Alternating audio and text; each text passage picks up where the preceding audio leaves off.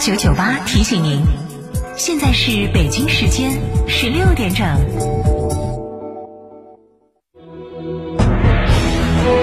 成都的声音，FM 九九点八，成都电台新闻广播。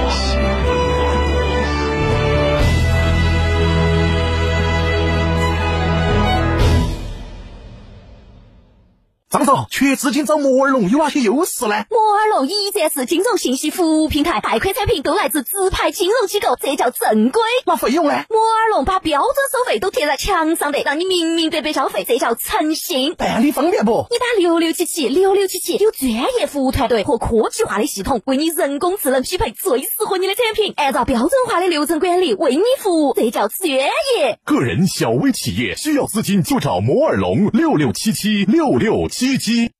圆窝子老酒始于一九七八，三代人坚守，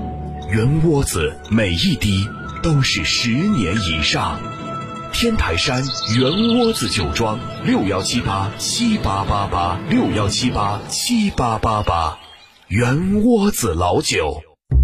ITD 定制只为别墅，深耕荣城十六载，新百利装饰旗下 ITD 高端定制工作室荣耀而来，设计大咖别墅材料、别墅工艺，筑梦别墅理想生活，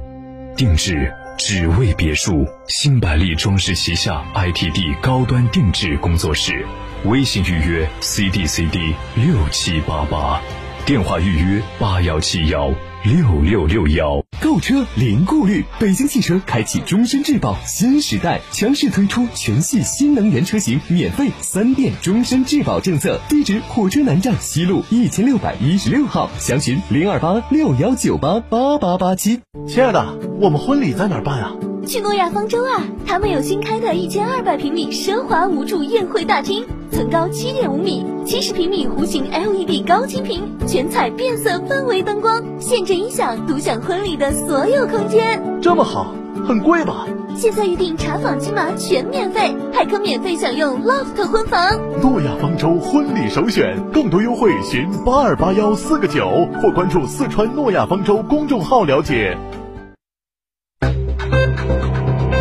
九九八快讯。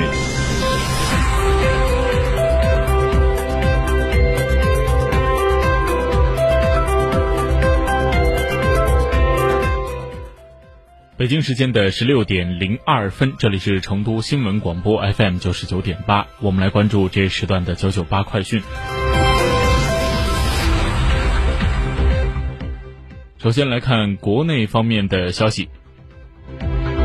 今天，中国气象局召开新闻发布会，在会上透露，入汛以来，截止到六月三十号，南方地区共出现了十二次大范围的强降雨过程，百分之六十的县市出现了暴雨天气。六月南方地区的平均的降水量是二百二十六点七毫米，较常年的同期偏多了百分之十四。全国有七十五个县市日均的降雨量突破了历史同期的极值，广西阳朔、贵州惠水、云南马关、四川细长等九县市日均降雨量突破了历史极值。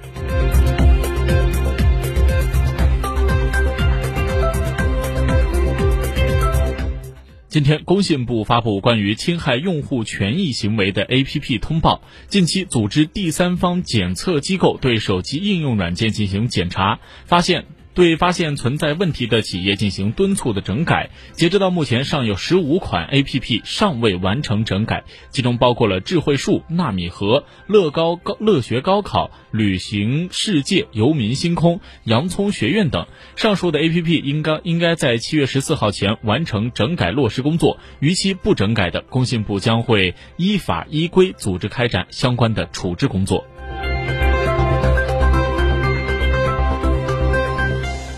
今天，中国气象局召开新闻发布会，会上透露，预计在高考期间，也就是七月七号到十号这段时间，全国的天气气候是形势较为复杂，北方需防强对流的天气，南方需要防高温天气，西南的地区、东部至长江中下游等中间地带需要防强降雨天气对高考可能造成的影响，其中湖北、重庆、河南南部、山东的南部。安徽的中北部、江苏的中北部等地的部分地区会有暴雨，局部地区有大暴雨，并会伴有短时强降雨、雷暴大风等强对流的天气。江南、华南、陕西、关中、内蒙古西部等地多百分之三十五多百多三十五度以上的高温天气。此外，七号到八号，宁夏北部、陕西北部、山西中南部、河南的中北部。河河北的南部、山东的西部和北部等地会有高温天气。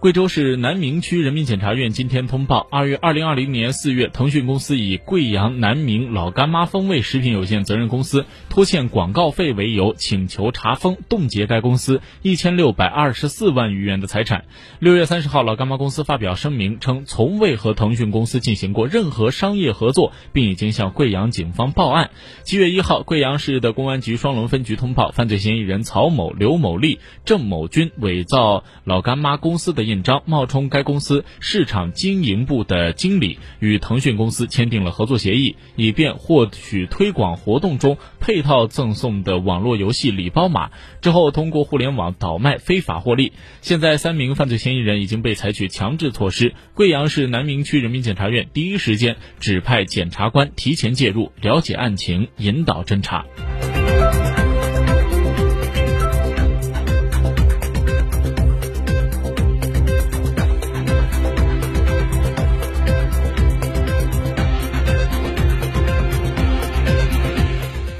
来把目光转向国际方面，多家外国媒体刚刚消息，法国爱丽舍宫三号宣布。法国总理菲利普及其政府集体辞职，法国总统马克龙接受了其辞职的请求。根据法新社的消息，爱社爱丽社工简短的声明并未给出辞职的原因，但表示本届政府将会继续的处理日常事务，直到新政府的产生。报道提到，此前马克龙发誓要在其任期的最后两年要改进施政的方针后，外界广泛的预料法国内阁将会改组。此外，菲利普目前正在角逐勒阿弗尔市的市长。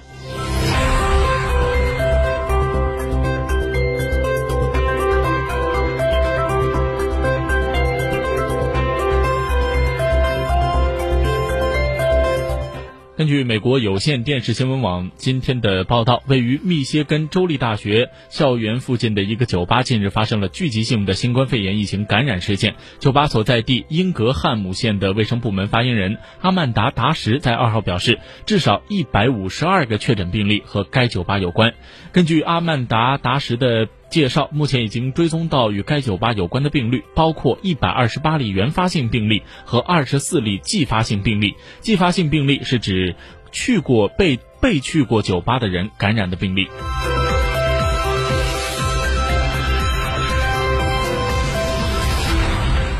根据韩联社的报道，驻韩美军司令部二号承认，由于管理失误，两名新冠病毒检测呈阳性的美国军人被系统记录为阴性，并解除了隔离。医护人员九小时后发现了错误，并重新隔离了他们。报道说，两名确诊者为一对二十多岁的美军夫妇，六月十七号乘坐美国政府包机抵达位于韩国京畿道的平泽市的驻韩美军乌山空军基地。抵达后，他们在基地隔离区接受了第一次的新冠病毒检测，结果呈阴性。两人在十四天隔。